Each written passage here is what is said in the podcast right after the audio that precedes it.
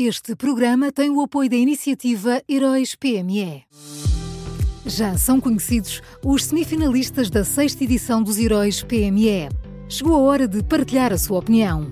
Vote já na sua história favorita em heróispme.pt e ajude a selecionar os finalistas de cada categoria. Tem até ao dia 19 de maio. Esta é uma iniciativa Unit Consulting.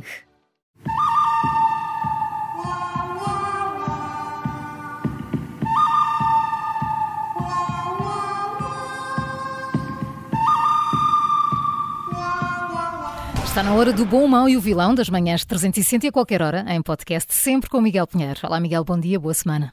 Bom dia. Bom dia, Miguel. Quem é o bom de hoje? O, o bom de hoje é o PS, uh, eh, que decidiu chamar Graça Freitas ao Parlamento uh, para perceber se há problemas no acesso à interrupção voluntária da gravidez uh, nos hospitais públicos.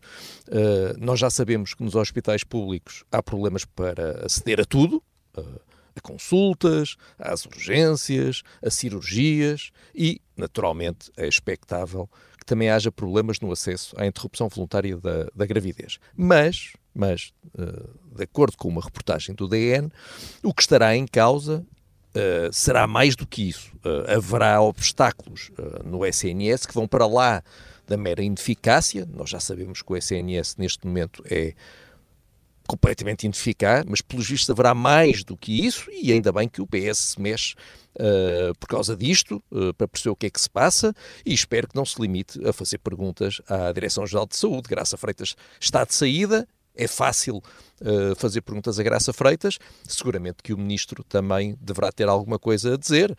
Imagino eu, imagino que o Ministro pois, não esteja lá.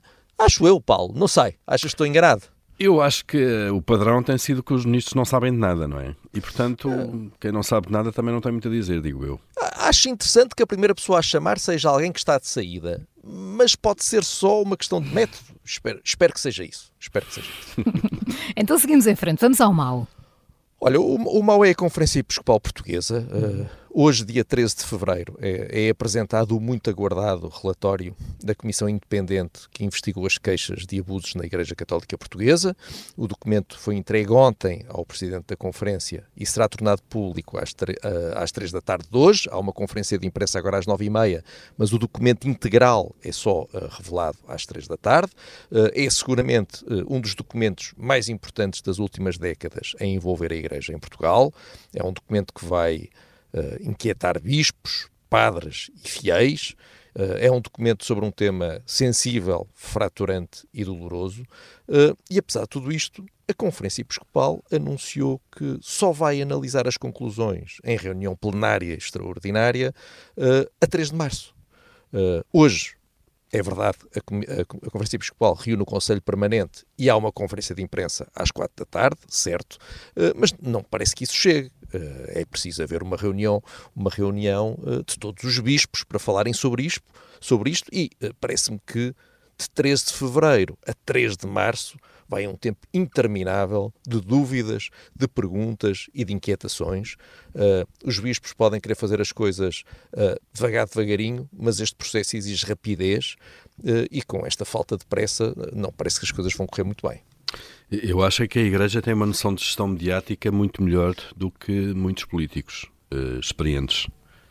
Um, Achas? Acho. Acho que daqui até o dia 3 de março o assunto uh, vai esmorecer na, na, agenda e até lá podem sempre dizer não reagimos porque ainda não analisamos o documento, que é sempre aquela coisa que fica bem.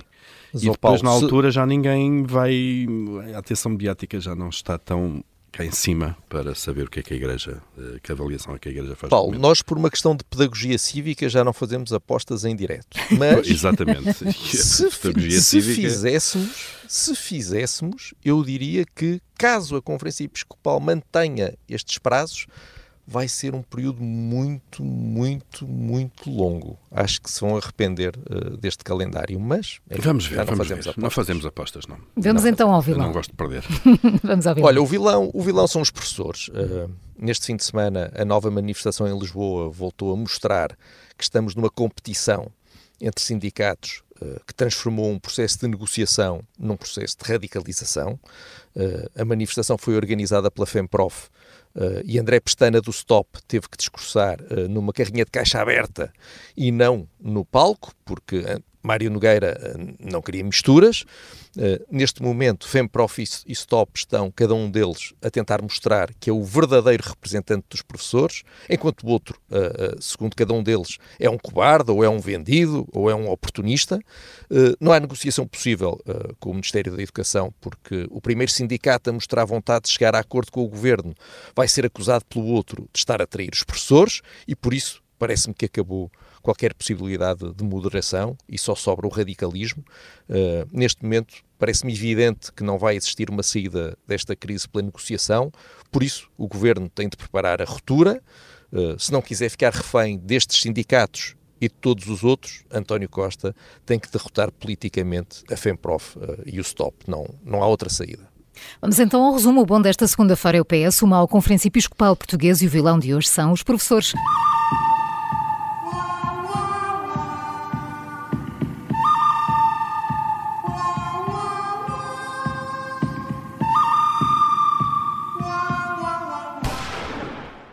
Este programa tem o apoio da iniciativa Heróis PME.